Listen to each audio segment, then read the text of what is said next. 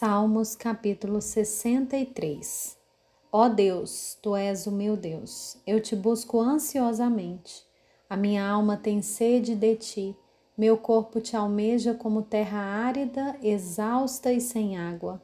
Assim quero ver-te no santuário, para contemplar a tua força e a tua glória, porque a tua graça é melhor do que a vida, e os meus lábios te louvam. Assim, eu te bendirei enquanto eu viver e em teu nome levanto as mãos. Como de saborosa comida se farta minha alma, e com júbilo nos lábios a minha boca te louva. No meu leito, quando, quando de ti me recordo e em ti medito durante as vigílias da noite. Porque tu tens sido meu auxílio, à sombra das tuas asas eu canto de alegria.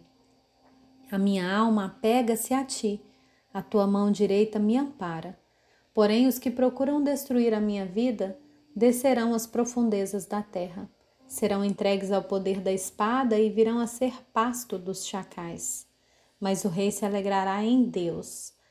Quem por eles jura se gloriará, pois se tapará a boca dos que proferem mentira.